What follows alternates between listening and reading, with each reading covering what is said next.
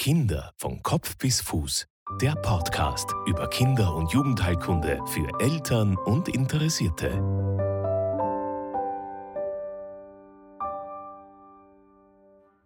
Hallo und herzlich willkommen zur nächsten Folge des Podcasts Kinder von Kopf bis Fuß.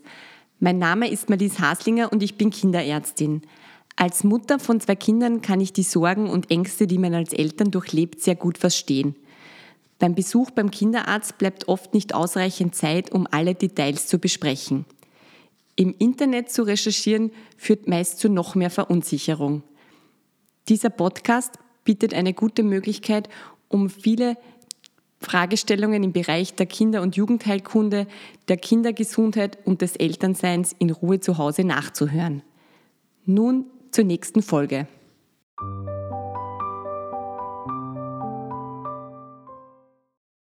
Das Thema dieser Folge ist Stillen, insbesondere das Stillen in den ersten Lebenswochen. Heute darf ich euch meine Interviewpartnerin vorstellen. Herzlich willkommen, liebe Ricky. Meine Partnerin ist heute eine diplomierte Kinderkrankenschwester und ausgebildete Stillberater und Trageberaterin, Friederike Haupt. Herzlich willkommen. Magst du dich selber vielleicht kurz vorstellen? Vielen Dank für die Einladung. Ja, mein Name ist Friederike Haupt, alle nennen mich Ricky. Ich bin diplomierte Kinderkrankenschwester, arbeite seit 20 Jahren im St. Anna Kinderspital als Kinderkrankenschwester, habe dort verschiedenste Abteilungen durch, von der Ambulanz über die Säuglingsstation, Onkologie und ähm, habe mich letztes Jahr selbstständig gemacht als ähm, IBCLC-Stillberaterin, habe die Ausbildung gemacht und habe auch die Ausbildung zur Trageberatung gemacht. So, dann steigen wir gleich in die Materie ein. Wir werden einfach wirklich dieses große, spannende Thema Stillen von Anfang bis zum Schluss eigentlich durcharbeiten. Da geht es dann wirklich um die Themen, wie kommt es zur Milchproduktion, wann ist der Milcheinschuss, wann kommt der Milcheinschuss, das ist total wichtig. Wie soll sich dein Kind gewichtsmäßig äh, entwickeln, das ist immer ein großes Sorgenthema, gerade in den ersten Tagen. Wann soll ich mein Kind stillen? Was heißt Muttermilch ad libitum, so wie wir Ärzte, Schwestern, Hebammen das nennen? Was ist für Vielleicht kann die Ricke auch Empfehlungen abgeben, was ist wichtig für die ersten Tage, die Vorbereitungen, was kann ich schon vielleicht auch vor der Geburt, wie kann ich mich vorbereiten. Äh, Im Verlauf äh, möcht, woll, woll ich, will ich noch darauf eingehen, wann brauche ich Stillberatung, also wann können sich die Eltern dann bei dir melden und viele Fragen von zu wenig Milch, zu viel Milch, was ist, wie soll der Stuhl sein beim Stillen? Ja, das ist ja auch, der spielt alle Farben und alle Konsistenzen.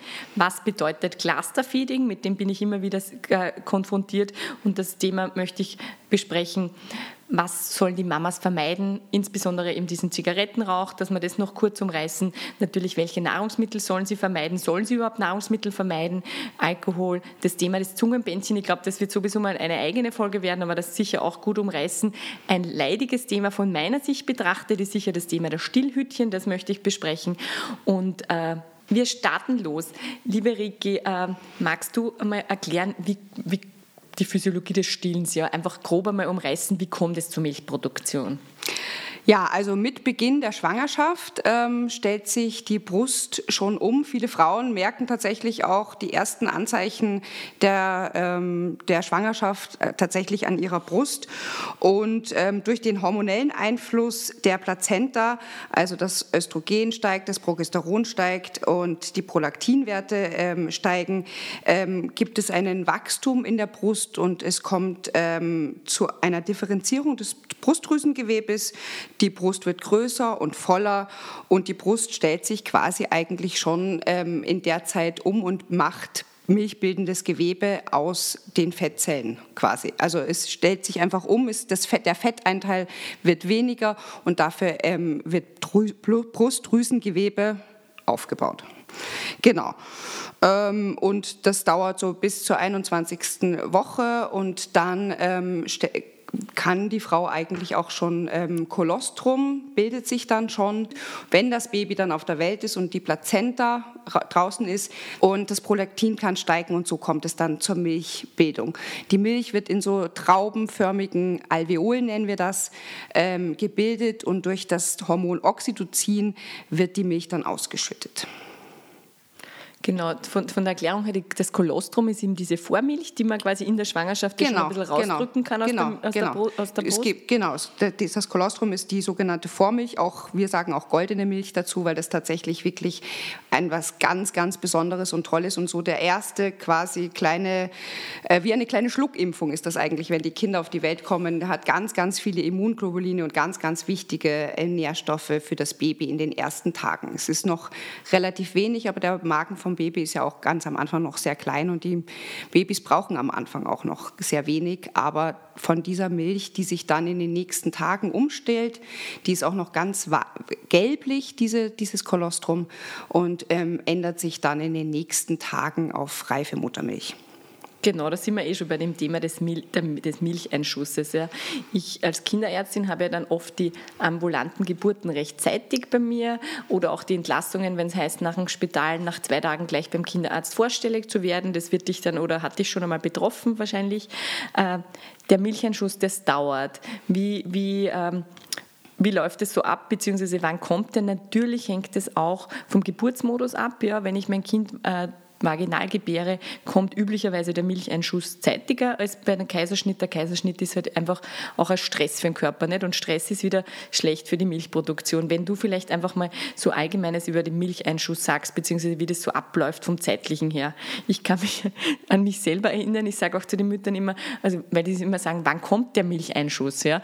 Und ich sage, wenn sie sich fühlen wie ausgemauert, die Brüste, wenn es auf einmal quasi wie die tolle Pasta ausgemauert ist, also das erkennt man. Den Milcheinschuss Schuss, den kann man nicht quasi über, äh, eigentlich ja, ähm, die wenigsten Frauen ähm, können den über, übersehen. Die Brüste ähm, schwellen einfach an, die Brust wird besser durchblutet, es ist Lymphflüssigkeit, Milch, ein Schuss, sagt der Volksmund. Ähm, wir sagen initiale Brustdrüsenschwellung dazu, ähm, weil ähm, tatsächlich nicht jede Frau spürt diesen sogenannten mhm. Milcheinschuss. Ich zum Beispiel habe ihn gar nicht gespürt. Ich habe immer gewartet und gewartet und es kam aber nicht.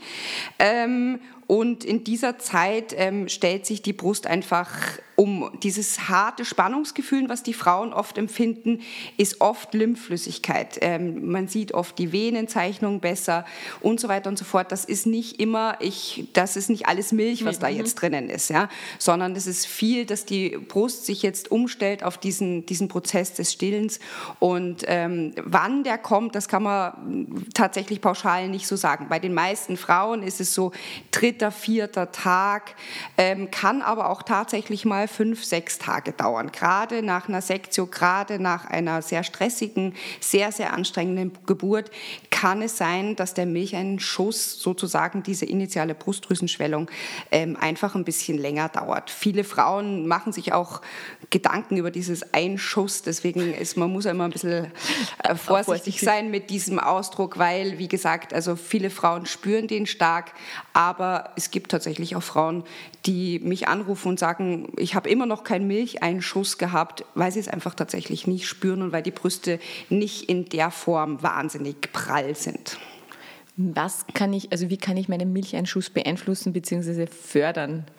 Tatsächlich ist das Einzige, was den Milcheinschuss fördert, und es ist auch das, wie die Milchproduktion ähm, nach der Geburt dann aufgebaut wird, nämlich durch Anlegen. Das ist das Einzige tatsächlich, was wirklich die Milchproduktion fördert und wo man sagen kann, das ist das Wichtigste. Und deswegen gibt es da so ein ähm, Credo, was wir immer sagen, zeitnah oft und richtig anlegen. Und zeitnah heißt tatsächlich, man sollte nach der Geburt in den ersten 24 Stunden 10 bis 12 bis 15 Mal in 24 Stunden anlegen. Das heißt aber nicht, dass ich das jetzt aufteilen muss auf 24 Stunden. Nach einer Geburt ähm, sowohl das Baby als auch die Mama sollen und müssen schlafen, aber trotzdem anlegen, anlegen, anlegen ist das, was den Milcheinschuss fördert. fördert weil einfach genau. die, Hormo die, Hormone, die kein, also kein Medikament dieser Welt irgendwie ersetzen könnte oder beeinflussen, das ist eigentlich das Allerwichtigste, oder? dass diese Hormone alles in Schwung kommt und diese Nähe genau. oder der Körperkontakt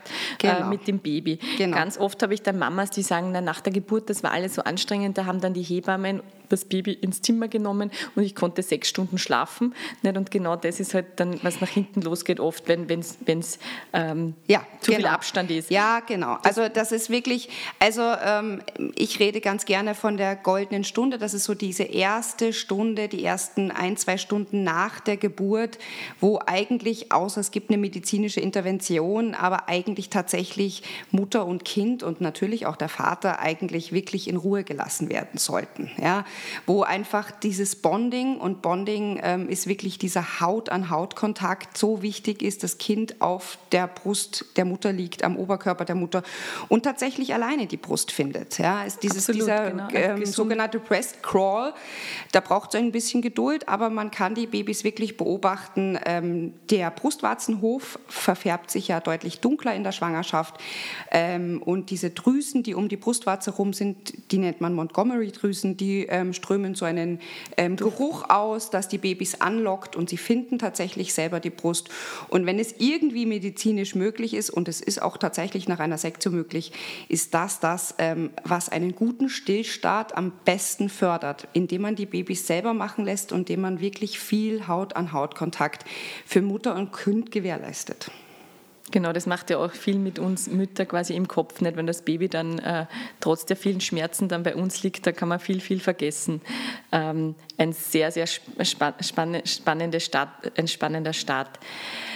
Wenn man sagt, der, eben der Milcheinschuss kommt, wie ist diese Gewichtsentwicklung? Die ersten Tage und dann im Wochenverlauf, wenn du darauf eingehen magst, wie, also was ist normal, dass das Baby, das Baby verliert einfach Gewicht nach der Geburt, das muss so sein, das kann nicht anders passieren. Oft auch, das sage ich den Müttern auch immer, sie bekommen ganz oft Infusionstherapie in der, in der Geburt. Also das hat fast jede Frau, äh, kriegt einmal Infusion angehängt, zumindest einen halben Liter bis einen Liter. Das macht natürlich was mit dem Startgewicht von deinem Baby. Und in der Folge ist dann äh, der Gewichts, die Gewichtsentwicklung ein wichtiger Maßstab. Dazu kommt ja natürlich auch, wann kommen die Stühle, das Kindsbech, in der Folge dann die Stühle. Wenn du darauf eingehen magst, bitte, wie entwickelt sich das Gewicht des Babys? Idealerweise. Es ist leider nicht immer alles so ideal, wie wir uns vorstellen und auch nicht so optimal, aber einfach, was wäre so Mhm, mhm. Ja, also wie gesagt, also in den, in den ersten Tagen nimmt das Baby einfach Gewicht ab, das ist ganz normal. Ähm, wir sagen so, sieben Prozent ist so wirklich das ganz klassische, die normale Gewichtsabnahme. Ab dem vierten, fünften, sechsten Tag sollten die Babys langsam wieder anfangen zum Zunehmen. Nach zehn bis 14 Tagen sollte das Geburtsgewicht wieder erreicht sein. Und wie gesagt, wichtig ist, dass man da wirklich das richtige Geburtsgewicht, wenn die Mama ähm, in der Geburtssituation Infusionen bekommen hat, ähm, würde ich immer empfehlen, das Geburts nach 24 Stunden, das Gewicht nach 24 Stunden als Anhaltspunkt zu nehmen. Und dann sollte das Kind an seiner Perzentile, sagen die Kinderärzte und wir dazu, einfach an dieser Kurve entlang zunehmen. Natürlich gibt es gewisse Parameter und ich könnte jetzt auch Grammanzahl nennen. Das möchte ich aber gar nicht, weil das immer so individuell angeschaut werden muss, ähm, wie der Gewichtsverlauf eines Kindes ist. Und da zählen eben dann auch die Ausscheidungen dazu und so weiter und so fort, ähm, um zu wissen, ob das Kind jetzt wirklich genug Milch bekommt und ob das Kind wirklich ähm, ausreichend versorgt ist.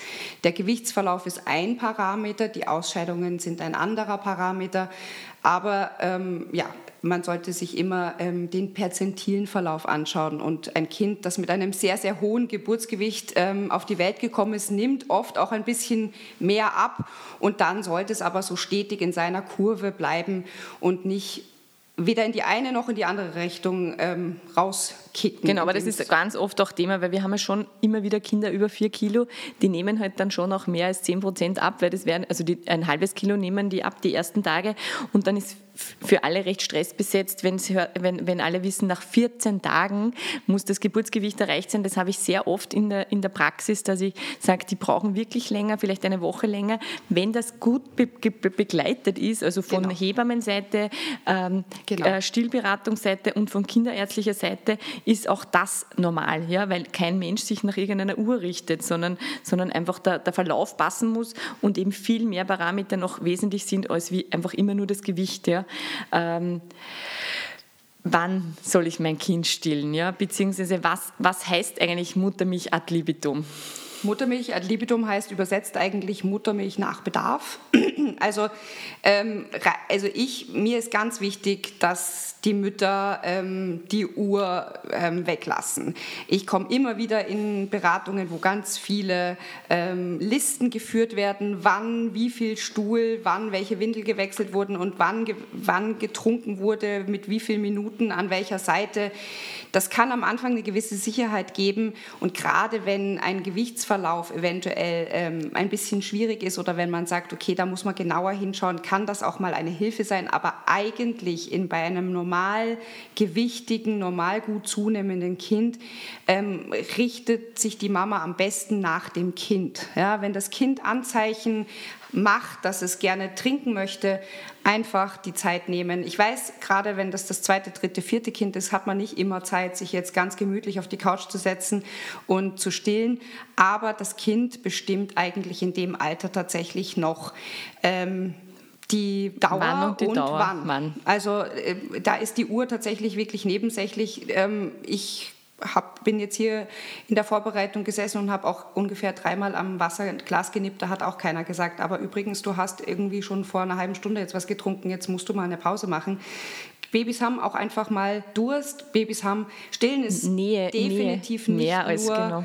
Nahrung, sondern ist definitiv auch ein Bedürfnis nach Nähe, nach Trost, nach Sicherheit. Und das wird genauso gestillt wie Hunger und Durst. Und Absolut. Genau, das ist der Grund, warum Babys auch ganz oft einfach, wenn sie traurig sind, wenn sie was verarbeiten wollen und so weiter und so fort, einfach an die Brust wollen. Und das ist auch gut so.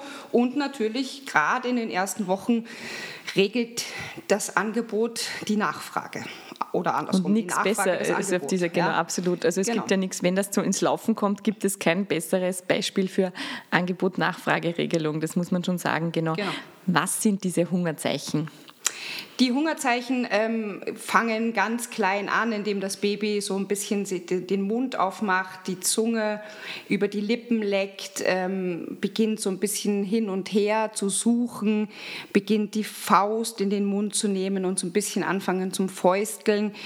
Geht dann auch, wenn man nicht darauf reagiert, natürlich über in ein bisschen ein Quengeln, in ein bisschen ein noch mehr Suchen, den Kopf hin und her bewegen, bis hin zum Schreien. Aber das ist dann wirklich ein Zeichen, das schon sehr, sehr Jetzt ist Feuer am Dach, also jetzt muss jetzt ich an die muss Brust. wirklich sofort sein, aber gerade diese ganz geringen ähm, Zeichen, des, die kriegt die Mutter natürlich am besten mit, wenn das Baby immer in ihrer unmittelbaren Nähe ist. Und dann muss das Baby gar nicht erst so lange ähm, diese Hungerzeichen von sich geben ähm, bis zum Schreien. Genau, darum ist es auch so wichtig in dieser Phase, die ja wir Wochenbett nennen, und das dauert ja bekanntlich mindestens mal sechs Wochen, dass da das Baby und die Mama im Vordergrund stehen und eben gerade Gestern hatte ich eine Mama, die gesagt hat, na, mein Mann nimmt mir alles ab, er räumt den Geschirrspüler ein, er kocht das Essen. Und ich habe gesagt, ja, genau so soll es sein. Also das ist schon noch, in unserer Zeit sind ja wir gewohnt, immer alles zu machen. Gerade wir Frauen, ja. Und genau, und das, das ist schon, das ist, das ist schon sowas, was dann einfach mit der Geburt sich ändert und das wir, müssen wir auch lernen, dass da eine Phase ist, wo wir wirklich für das Kind da sind und für uns da sind und den Rest, also was da zusammengeräumt wird und einfach ganz nach hinten angestellt ist und der Papa quasi für die kulinarische Versorgung der Mama zuständig ist. Ja, Ja, deswegen, ich finde es ganz, ganz wichtig, dass du den Papa ansprichst, weil ich finde, dass Papas einen ganz, ganz hohen Stellenwert ähm, beim Stillen haben, weil ob ein, eine Stillbeziehung gut funktioniert oder nicht, hat ganz, ganz häufig mit der ähm, Rolle des Vaters zu tun. Wenn der Vater hinter der Frau steht, ähm, ich sage immer, die Papas sind die Türwächter, die auch gewisse äh, Im wahrsten Sinne des abhalten, Wortes, ja, einfach zu sagen, nein, ähm, die sind einfach diejenigen, die den Terminplan der Mutter managen. Guter Besuch ist der Besuch, der vorbeikommt, Und was Essen Gutes zum bringt. Essen mitbringt, vielleicht die Fenster putzt oder mit dem Geschwisterkind eine Runde auf den Spielplatz geht. Ähm, Besuch, der weniger ähm, erwünscht ist, ist Besuch, der das ganze Zeit das Belastend, Baby ja, halten und will belastet. und einfach noch versorgt werden will. Ja? Und dafür sind die Papas ganz, ganz wichtig. Die Papas sind da für eine Nackenmassage, weil am Anfang ist es einfach natürlich durch das Tragen des Babys und durch diese Position, wir kommen noch auf die Stillposition, Stillpositionen einfach auch so, dass die Mütter oft im Nacken verspannt sind. Äh, meine Ausbilderin im Kurs hat immer gesagt, jede Mama bekommt am Abend eine Nackenmassage. Wie das alleinerziehende Mütter machen, weiß ich nicht. Aber deswegen sage ich, der Vater spielt eine ganz enorme Rolle und ganz, ganz wichtige Rolle in, in der Stillbeziehung. Das heißt, da sind wir eh schon bei den Empfehlungen für den ersten Tagen eigentlich, ja, dass der Papa quasi der Mama den Rücken frei hält ja, äh, und, und wirklich die Mama halt von Nahrungszufuhr, Trinkmenge und so weiter wirklich auf sich schauen muss. Also das ist schon auch wichtig, wenn ja. geht's da ist, ich sage immer, geht es der Mama gut, dann geht es dem Baby gut. Ja? Ähm, was kann die Mama schon noch vor der Geburt vorbereiten, ja, dass das quasi, dass, dass sie den Start, den optimalen Start legt einmal, ja? Also man liest ja manchmal tatsächlich noch in so Büchern Brustwarzen vorbereiten, abhärten, Zitronensaft, Zahnbürste und was weiß ich, was ich alles gelesen habe. Das bitte definitiv nicht. Die Brust ähm, hat einen eigenen äh, Mechanismus, sich zu pflegen. Äh, natürlich kann man eine neutrale Hautpflege benutzen, aber eigentlich brauchen die Brüste keine Vorbereitung. Was wichtig ist, dass man einfach sich gut über das Stillen informiert. Fast jede Frau macht einen Geburtsvorbereitungskurs, ähm, aber äh, nachdem das Baby auf der Welt ist, ist die Geburt vorbei und dann beginnt das Stillen und ähm, auf das bereiten sich die wenigsten vor. Auch ich habe mich damals nicht vorbereitet. Und ähm, wie das dann alles funktioniert, was ist wichtig, eben dieses ganz viel Anlegen. Es ist ganz normal, dass das Baby auch 10, 11, 12, 16 Mal gestillt werden will in 24 Stunden, dass das nicht damit zu tun hat, dass das Baby jetzt verhungert, dass man zu wenig Milch hat und so weiter und so fort. Das sind Sachen, ähm, die man zum Beispiel in einem Stillvorbereitungskurs lernt und sich gut aufs Stillen vorzubereiten. Ein gutes Buch zum Beispiel darüber zu lesen, nicht sieben, sondern ein gutes und sich über das Stillen zu informieren, das ist auf jeden Fall eine große Hilfe. Ein gutes Stillkissen, ein festes Stillkissen kann man sich besorgen. Ähm, Stilleinlagen, einen guten Still-BH. Was es nicht braucht, meiner Meinung nach, ist ein Reserveflaschel und eine Pränahrung für den Notfall. Das ist meiner Meinung nach tatsächlich nicht notwendig. Aber das sind so die Sachen, die ich Müttern empfehle, bevor sie, also wenn sie noch schwanger sind. Und zum Beispiel auch, wenn man sagt, man geht nicht in einen Stillvorbereitungskurs, man kann auch als eine Schwangere in eine Stillgruppe gehen und einfach mal mit Müttern sprechen, die schon gerade stehen, zu sagen, was hat dir denn am Anfang geholfen, was war bei dir schwierig und einfach auch mal eine Stillmahlzeit beobachten vielleicht. Das sind die Dinge, wie man sich in der Stillzeit gut vorbereiten kann. Und welches Buch würdest du da jetzt explizit empfehlen? Ähm, es gibt von der Regina Gresens das Intuitives Stillen, ist zum Beispiel ein Buch, was, was ich sehr gut finde, wo viel ähm, auch einfach präventiv eingegangen ist, was man alles machen kann und weniger, das und das kann alles passieren und sehr auf die Probleme. Natürlich werden auch dort ähm, gewisse Problematiken angesprochen, aber hauptsächlich geht es darum, die Mutter zu stärken und zu sagen, du kannst stillen, du wirst das schaffen. Es ist und vor allem, das muss man schon mal sagen, nicht? die neun Monate Schwangerschaft sind ja schon eine Glanzleistung von Mutter und Körper. Absolut. Ja, und dann die Geburt ebenso, also das Wunder schlechthin. Warum soll dann das Stillen nicht klappen oder zumindest so klappen, dass für alle passt? Also es das heißt ja nicht immer, dass ausschließliches Stillen äh, für alle die Richtig. richtige Lösung ist, das möchte ich auch schon noch erwähnen, sondern einfach so, dass wirklich für alle passt, insbesondere für Mama, Papa, Kind. Ja? Also das ist nicht immer volles Stillen für alle die, die Lösung. Ja? Das stimmt. Äh, ähm, aber so, dass das für alle gut passt. Die, das nächste Thema wären die Stillpositionen. Und vielleicht, bevor wir das kurz ansprechen, ja, also ich aus, aus, meiner Erfahrung nicht am Anfang am Tag drei, vier, fünf und auch noch ein bisschen länger ist ja dann die Brustwarze äh, sehr beansprucht, ja, vor allem gerade wenn es am Anfang da so nuckeln in, den, in der ersten Nacht, ich kann mich an das sehr gut erinnern, äh, da sage ich oft zu den Eltern, das ist wie wenn sie nie einen Tennisschläger in der Hand haben ja, und dann Tennis spielen, was nicht stundenlang, dann sind die, die, die, die Haut ist dann natürlich auf den Händen äh, offen und wund. Was kann ich da machen, beziehungsweise wie kann ich da quasi vielleicht auch was verhindern? Und das geht ja dann quasi schon in das Thema der Stillposition. Also ich glaube, das. Äh ja, genau. Wichtig ist mir zu sagen, wunde Brustwarzen sollten eigentlich nie sein. Ähm, so ein gewisser und auch Schmerzen. Also Schmerzen, ich höre immer wieder, ja, am Anfang das normal. Nein, ähm, da muss ich ganz vehement widersprechen. Schmerzen sollten beim Stillen wirklich ähm, nicht sein, dann muss man hinschauen. Ähm, da sind wir beim, beim, Thema, wann sollte ich eine Stillberatung mhm. Ähm, aufsuchen, dann zum Beispiel. Also Wunde, blutige Brustwarzen sind immer ein Zeichen, dass ähm, was mit der Stillposition nicht genau, das geht Hand passt, Hand, ja? dass da einfach irgendwie das Baby, warum auch immer, ähm, einfach falsch angelegt ist oder nicht korrekt mhm. oder nicht, ähm, nicht optimal. Ja? Und da sollte man hinschauen.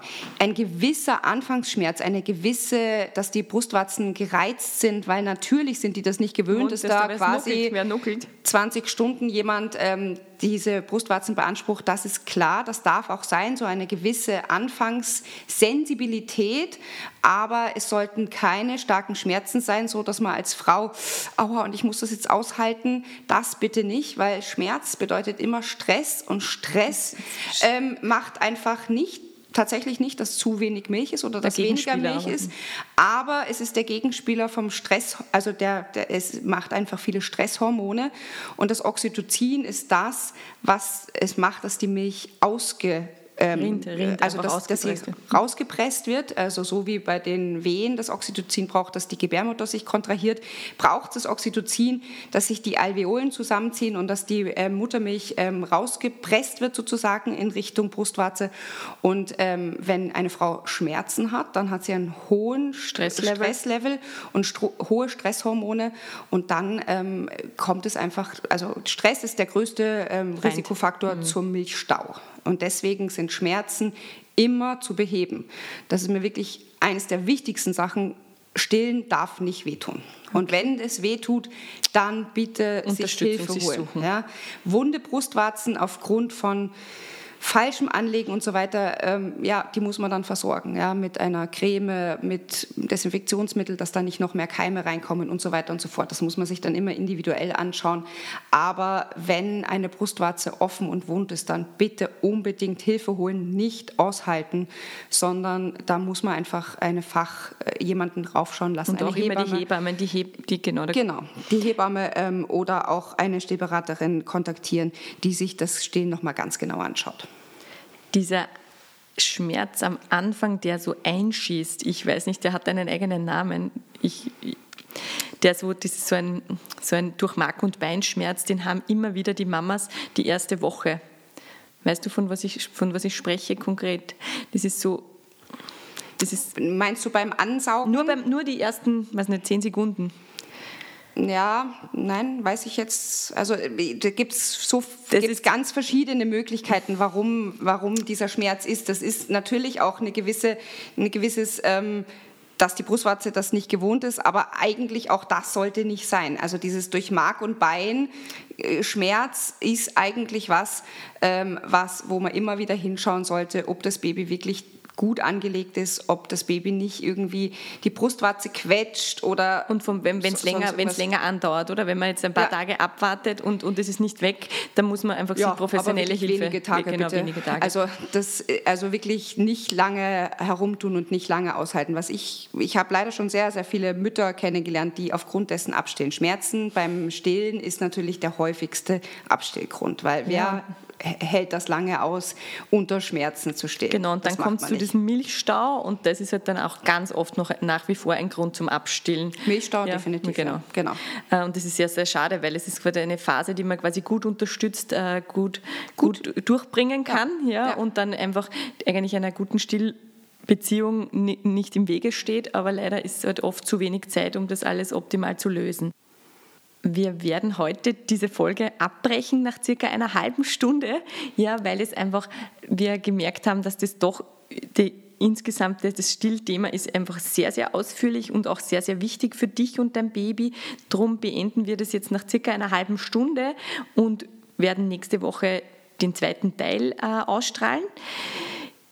Ich möchte mich bei dir bedanken, liebe Ricky, für den ersten Teil. Magst du kurz noch deine, auf deine Homepage bzw. auf deinen Instagram-Account verweisen?